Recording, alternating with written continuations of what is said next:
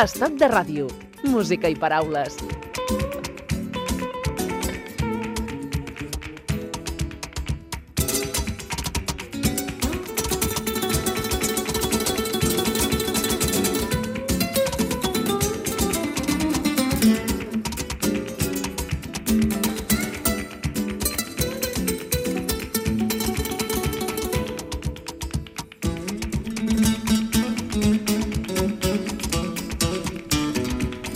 Este sonido forma parte del álbum que nos ocupa durante los próximos minutos. Se llama Blues Blues de la Frontera, es el nombre de la pieza, pertenece al grupo Pata Negra.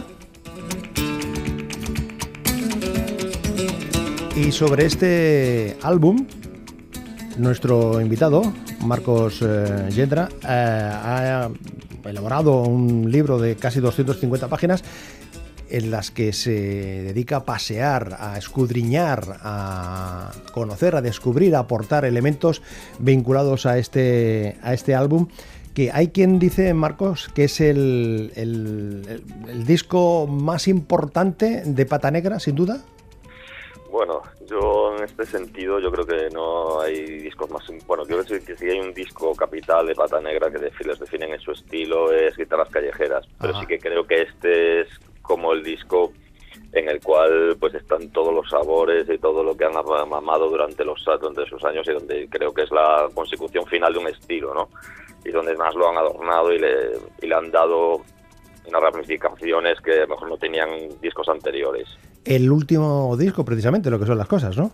Sí, el último disco con los dos hermanos juntos, claro. claro, claro, Es que es importante, claro, contextualizar un poco y entender que es el disco que además es el final de, una relación musical en este sentido y que y en el que vamos que a pesar de todo lo que se ha dicho de que se llevaban mal o lo que sea o las historias internas que podían tener entre ellos dos también hay que entender que eran dos personas que llevaban 30 años eh, viviendo juntos, durmiendo juntos, porque eran cuatro camas para ocho hermanos en su casa y estaban 24 horas, ya eran dos hermanos y a meses. En cuanto tuvieron una oportunidad de irse por separado, pues lógicamente pues pues lo hicieron, ¿no? O sea, 30 años, alguien aguanta 30 años todas las horas del día, ¿no? Pues junto a otra persona.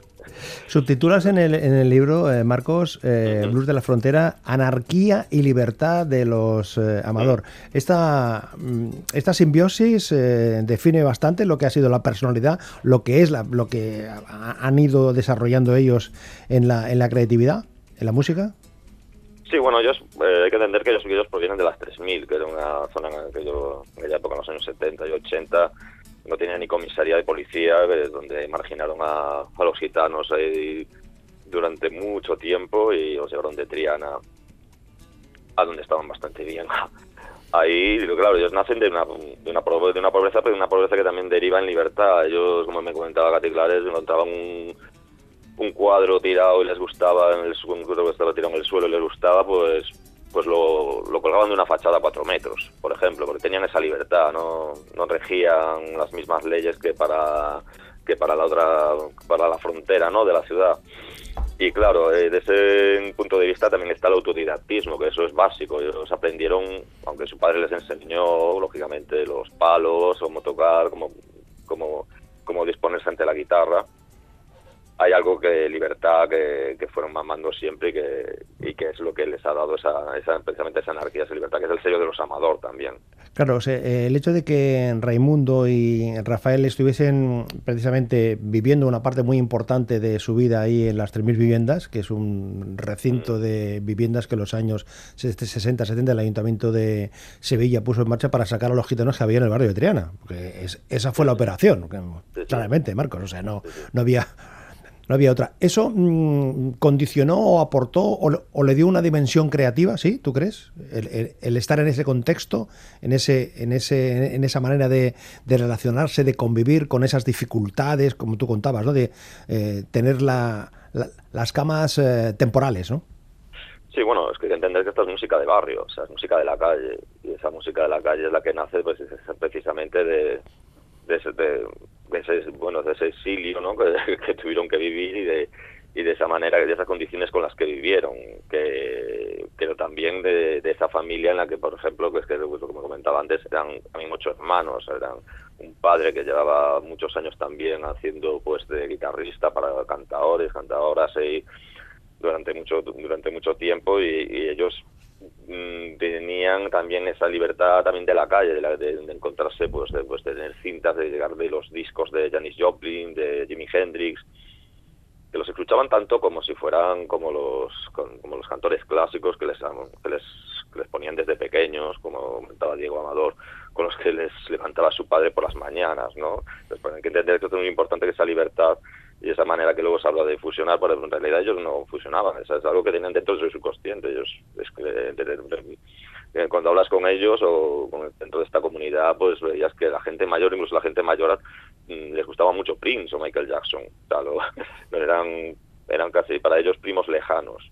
Eso es dentro, dentro de esa libertad, ¿no? de esa libertad también de, gustos y de, y de, romper un poco con esas mm, purezas que se dice muchas veces, pero que hay algo detrás que es, que es muy importante también. Estamos en Sevilla.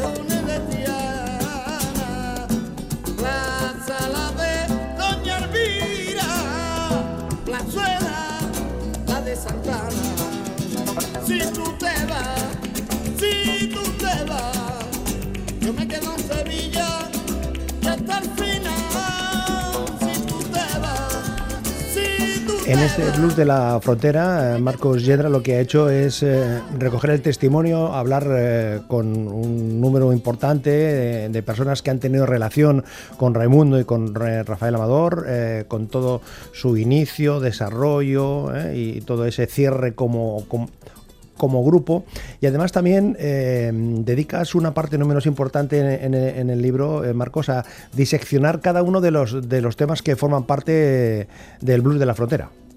Sí, bueno, que es como me comentaba sobre el hermano de Raimundo, Rafael, Diego Amador, pues este disco, cada disco, cada canción tiene su historia.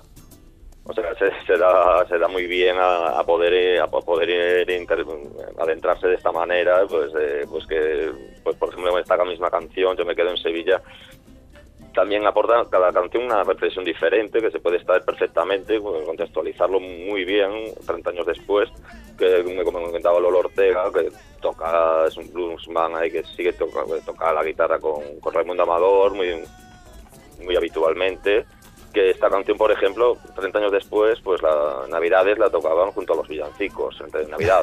O sea, quiero decir, claro, que eso es, algo que ya forma parte de, la cultura popular, ¿no? Eso es muy difícil de conseguir con un disco que viene del pop o del rock o, del flamenco mismamente, ¿no?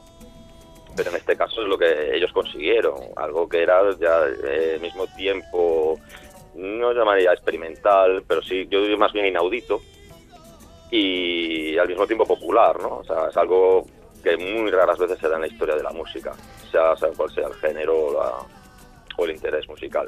Y cuentas que tras eh, un nuevo desvío instrumental vuelve el turno de los clásicos populares, en este caso uno de calado, Camarón.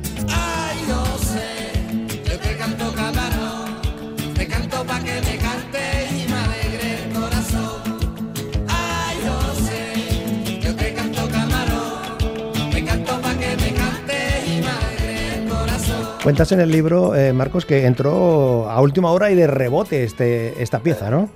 Sí, bueno, hay que entender que esta canción en principio era, estaba escrita para el propio Camarón de la isla.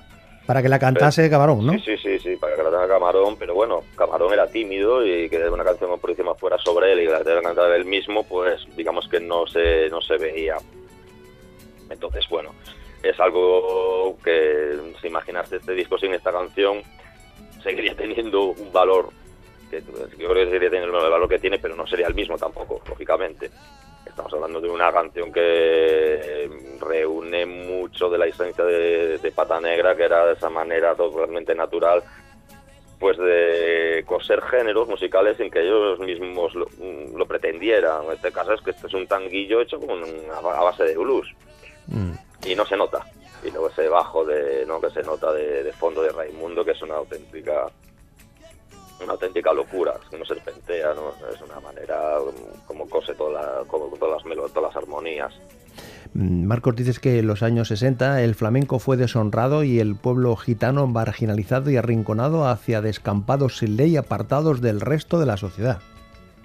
Sí, bueno, es una, una, tónica que se vivió en, la época franquista, la dictadura, y en la que digamos que era esa esa manera de, empobrecer el legado de los pueblos, pues, de, una manera de, quedarse de esa imagen de ciudades grandes, de ciudades pues, ciudades abiertas al resto de países que los rodeaban, entonces había como que banalizar un poco, digamos que soterrar todo aquello y, y vamos marcarlo bajo el tópico, ¿no? Bajo el tópico de algo que en este caso el flamenco es una cultura tan vasta y tan de, siglos y que se y que se vamos que se, deshonró como digo yo en, mi entender y que no fue hasta que esta explosión nueva de nuevo el flamenco de esta gente que como Loli Manuel, Camarón, que se juntaron todos, Pata Negra, eh, incluso Pico Veneno, y le dieron una nueva dimensión, ¿no? O sea, lo, lo volvieron a dignificar, pero bajo nuevos, reforestándolo, ¿no? que es la manera más interesante de hacerlo incluso. Hay testimonios eh, de distintas eh, personalidades, distintos protagonistas que forman parte, han formado parte de, la vida artística de los hermanos Amador en toda su extensión y hay un momento en que Ricardo Pachón hace referencia a este momento Smash.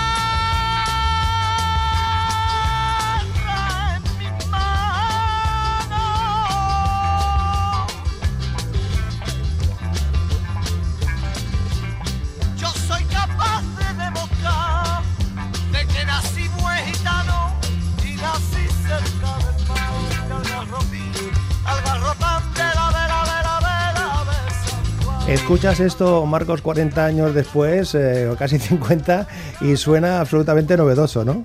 Sigue sonando novedoso, ¿no? Y, tanto, ¿no? Porque yo creo que, bueno, eso que me comentaba también Raúl Rodríguez, que tanto como canciones como esta, como El Garrotín, que es del 71, si no, si no me equivoco, o Pata Negra, pues se perdió esa vía eléctrica del flamenco que, que había, ellos habían ahí abierto quizás porque ellos mismos desaparecieron, porque Raimundo y Rafael pues ya perdieron, se fueron por caminos distintos. Es más, desapareció muy pronto y no hubo una, una continuación real, ¿no? O sea, lo que estamos escuchando aquí ahora mismo es, una auténtica locura, es un sonido de guagua de guitarras, con flamenco, con, con guitarras blues ahí completamente encendidas, y no suena a, a fusión, ¿no? Que es una palabra que a veces lleva a muchos equívocos, ¿no? Es muy fácil de, de nombrar, ¿no? Y creo que, bueno, eso es, algo básico también entender que canciones como estas son las que dan a entender que, digamos, que la historia de Patanera, lo que ellos iban a hacer, incluso ya estaba empezando a escribirse, incluso que el grupo em-, empezara por, por ellos mismos. Además, esto de, Smash que conviene contextualizar territorialmente también, eh, mm. Marcos, porque esto pasa por Cataluña, pasa porque Oriol Regas, el propietario de la sala Bocacho, se inventa su compañía de discos, Bocacho Records, y este álbum, o sea, esta, grabación eh, la financia él y luego les monta una especie de gira en Playa de Aro, por Palamos y todo esto a, toda esta eh, comunidad, llamémosle así, ¿no? Sí, sí, bueno, pero bueno, como comentaba Ricardo Pachón, eh, pues imagínate en aquella época ver tocar a estos locos eh, en directo, claro, porque era era una cosa que no la gente no lo entendió en ese momento en directo y fue fue, fue bastante una locura por un dolor de cabeza para los managers no ya a veces que decían ya los propia gente que decían por, favor no, el concierto programado no no podemos hacer este concierto porque no era una, una anarquía, ¿no? En ese una sentido. Anarquía, sí, fue una anarquía, digamos, no tanta como la de Pata Negra luego en directo, porque la de Pata Negra era una celebración, bueno, eran conciertos, eran básicamente celebraciones. Más formales, sí. Gitanes en directo. O sea, uh se ponía una niña de cuatro años a bailar y ya se la subían y alguien que salía de la que se acababa de salir de la cárcel pues le, se lo encontraban decía que subiera y se cantara se cantara algo no se pegara un cante y era así como lo entendían y eso es lo que también había que entender a la hora de, ir a ver algo así, ¿no? Oye, hemos hablado de Ricardo Pachón, lo he mencionado yo, lo has mencionado tú, y Ricardo Pachón que eh, es el es el detonante, el que aglutina, el que empuja, el que sirve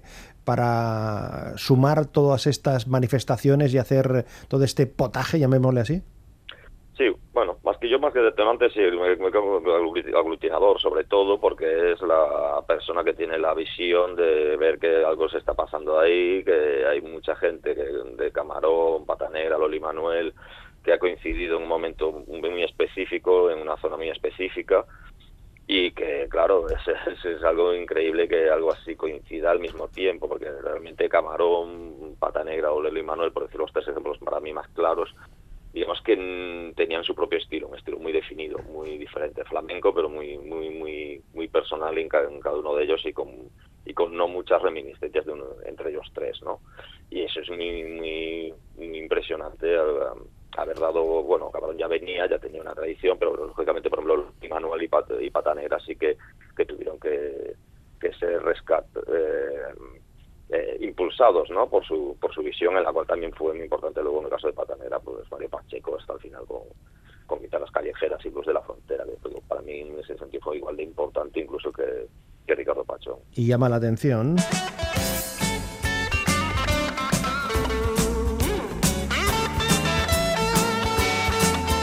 que en este álbum eh, los, eh, los Pata Negra, los hermanos Amador, dijeron, aquí tenemos, vamos a poner tres piezas instrumentales. No era eh, muy usual en la época, ni ahora tampoco, ¿eh? No, bueno, es que claro, hablar de este disco se habla de nueve canciones. Yo lo entiendo más como seis canciones con tres interludios de AUPA, ¿no? Eso es el caso de Blues de la Frontera. Y, que, y también es interesante, por ejemplo, canciones como esta, que es instrumental, pero que también tiene su historia, porque el Lindo Gatito es en referencia a Mario Pacheco, que era como un era rubio, de ojos azules, ellos lo veían pues como los ojos animados, ¿no? He visto un lindo gatito. Era ese humor que tenían con él también y que también era una manera de expresar esa camaradería que tenían entre ellos, lo bien que se lo pasaban, como, se, como me contaba la hija de Mario, tristemente fallecido hace unos años y, y, que, y que era tan, tan importante la paciencia que tuvo Mario con ellos también, porque recordemos que este disco estuvo más de un año de ensayos, ¿no? De, de ir a, de ir a, ir a cocinándolo poco a poco, templarlo y que, que, seguramente si no tuviera todo ese tiempo no hubiera salido de esta manera y más con los dos hermanos mmm, grabando en 10 días, que fue 10 días la grabación, pues por separado. O sea, mm. es, alucinante que, que hay momentos que las guitarras están parece que están grabadas las dos en directo, que parecen una guitarra tocada por cuatro manos y no, no, es que es, tenían tan tan metido en la cabeza que, era imposible que, te saliera de un milímetro. Les dijo Mario Pacheco, vosotros sois pata negra, sois los Rolling, y vosotros, que tama, sois como los Beatles, pero en flamenco. Sí, efectivamente. Bueno, es una buena, sobre todo los que tama de los cuatro primeros discos, hasta Son Guy, eh, ahí cuando estaba Ray Heredia también, los dos primeros, bueno, hay que entender que, que tama, digamos que tenían un marco incluso no más amplio, pero sí más gusto por el arreglo, por esa psicodelia flamenca también por momentos y, que fueron realmente pues un extremo muy interesante. Yo creo que, la grandeza de Ketama también es que Pata Negra hubiera existido en su momento y, la grandeza de Pata Negra es que Ketama hubiera coincidido con ellos también. Mm. De hecho, es muy, mm. importante Antonio Carmona en este disco, o sea, es claro. Hablamos de Mario Pacheco, propietario, impulsor de la discográfica Nuevos Medios, con el logo de Miró, vamos a contextualizarlo también, pero Nuevos Medios, impulsor de, mm, producciones como La Moda de Golpes Bajos, Kikira aquí, lo que tú comentabas, que también, es decir, una, una, una discográfica novedosa, arriesgada y valiente. Sí, bueno, es que aparte no solo eso, sino que fueron gracias a ellos eh, llegaron los discos de New Order y por ejemplo, por ejemplo. o, o Go Twins a España, que, es, que, que, eso es una, una semilla muy importante, ¿no? Lo que vino después a lo mejor en el Donosty Sound o, o eso, que pues pues que llegaran estos discos que tardarían más tiempo en, en poder ser escuchados por aquí. Eh, bueno, eh, la moda de golpes bajos, no hay que entender como que, la, la, parte más lírica de la movida ¿no? madrileña y con, con, con, con, el nuevo flamenco, la verdad es que les daba, le daba un, tono muy, muy ambiguo, muy, muy, extraño, pero al mismo tiempo muy cromático, muy, muy grande y que realmente se ha visto ¿no? con el paso de los años que tanto por un lado el lado del flamenco, el lado de, del pop nacional, pues realmente pues estamos hacer las dos vías quizás más que más influencia han generado en ambos Oye, no, no, no, me resisto a, a que comentes eh, el, el, tema de la, de la, publicación del disco de Veneno, esa audición que uh -huh. se realiza en la compañía CBS, donde Tomás Muñoz, el directivo máximo, reúne a toda la plantilla de la compañía porque tenía sus dudas de qué iba a pasar con este disco. ¿no? Entonces ahí reúnen a toda la plantilla, hacen la, la audición a ver qué opinaban y la respuesta fue bastante hubo un silencio y haces mención a la respuesta de un de un comercial de un vendedor no bueno básicamente es que claro o sea es que es, la pregunta era no sé si esto es la, mayor genialidad o la mayor mierda que he escuchado en mi vida o sea, o sea es una claro es un poco la sensación de, estar ante algo que no se había hecho antes jamás antes no y, que es el disco de veneno en el que la parte de Raimundo Rafael son las ruedas del disco total y absolutamente vemos que Kiko pone ese su tono de poeta anárquico y Casa de Maravilla con la música pero bueno, ahí están esas esas jams de 10 horas, 8 horas que hacían encima de la farmacia continuamente en la donde vivía Kiko en la, de del señor Teófilo y que claro era, eran explosiones creativas de esta gente que podía estar horas y horas y horas y horas salcando armonías, melodías, trenzando guitarras y que luego había que claro saber condensarlo, capturarlo y encapsularlo en canciones, ¿no? El blues de la frontera. Pasa la vida y no has notado que has vivido cuando y pasa la vida y no has notado que has vivido cuando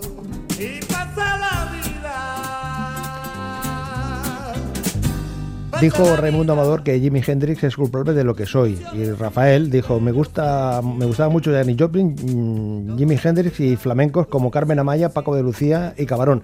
Es esta es, es esta suma, ¿no? ¿Eh? Marcos, sí. esta esta suma de elementos. Sí, no, bueno, y habría que sumir, a sumar también Bob Marley, eh, Prince, Miles Davis, el mismo Raimundo comentaba que, que, una influencia suya a la hora de tocar la guitarra había sido Miles Davis tocando la trompeta. Lo cual yo creo que explica bastante, es muy representativo de la manera que ellos tenían de concebir de esa manera tan subjetiva los, las influencias y de mamarlas de una manera y de, y de filtrarlas a, a, su manera total y absolutamente anárquica. Y eso es mi... Dice en el prólogo Diego Amador, ha sido increíble cómo sonaba aquella banda, grandiosa, potente, rockeros, bruseros, pero sobre todo siempre gitanos.